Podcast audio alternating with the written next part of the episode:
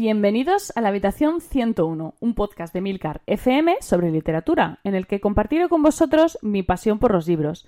Y durante todo este verano, además, os llevaré conmigo de viaje literario.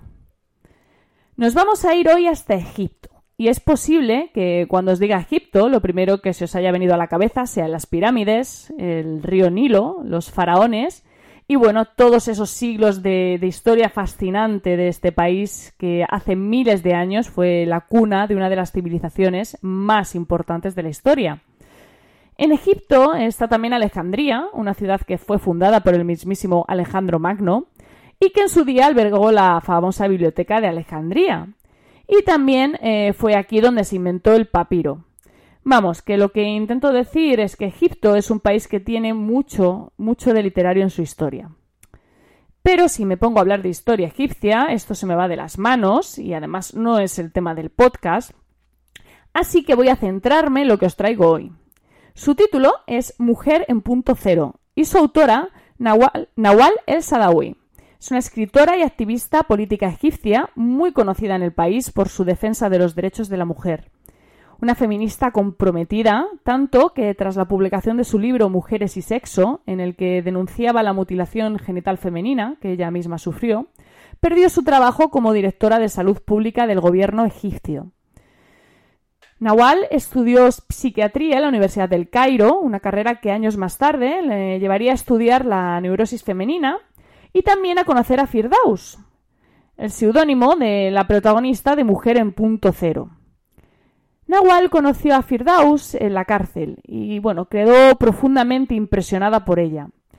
Firdaus estaba condenada a, muerte por haber asesinado a un hombre y tras varios intentos, pues accedió a, entrevistarse con la escritora. Poco después fue, fue ejecutada, pero Nawal el Sadawi nunca pudo olvidar a aquella mujer y acabó por escribir la historia que ella le había contado en la cárcel. Cárcel por la que, curiosamente, años después pasó la propia escritora. La historia de Firdaus es dura. Es una mujer nacida en una familia pobre que desde niña es utilizada por los hombres, empezando por los de su propia familia, que ve cómo su cuerpo se convierte en una moneda de cambio y cómo pierde por completo el control sobre el mismo. Es una historia contada sin rodeos, directa, como una puñalada. No hay adornos, no hay paños calientes. Firdaus habla sin tapujos, cuenta las cosas con una frialdad. De verdad que es que a veces resulta escalofriante. Es muy doloroso, muy doloroso ver cómo una mujer acepta sin más hechos tan terribles como los que ella, ella narra, como los que a ella le suceden, la manera en que los enumera como si fuera una rutina, de verdad es, es, incluso doloroso. Pero la clave de esta historia no es todo lo malo que le sucede a Firdaus, porque lamentablemente no es nada que no hayan vivido miles de mujeres como ella. La clave de esta historia es la propia Firdaus, que es quién es, ¿no? ¿Quién, quién decide que, que quiere ser? Eso es lo que de verdad eh, impresionó a, Nawal el Sadawi y eso es lo que impresiona cuando lees Mujer en punto cero.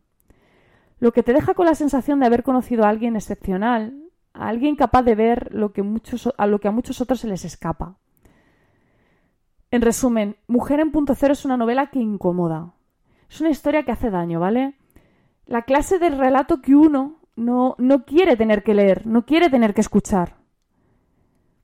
En fin, ya creo que entendéis el tipo de historia del que hablo. Es esa clase de historia que, es importante conocer y contar. Así que bueno, dejo, dejo un poco en vuestras manos la, la, lectura de este libro que yo desde luego sí que os recomiendo. Muchísimas gracias por el tiempo que habéis dedicado a escucharme. Espero vuestros comentarios en nuestro grupo de Telegram t.me barra habitación 101 y bueno, dejo los comentarios abiertos a sugerencias, países y libros para incluir en este viaje. Si queréis compartirlo para que se unan más viajeros, estaré encantada. Leed mucho y recordad, nos encontraremos en el lugar donde no hay oscuridad.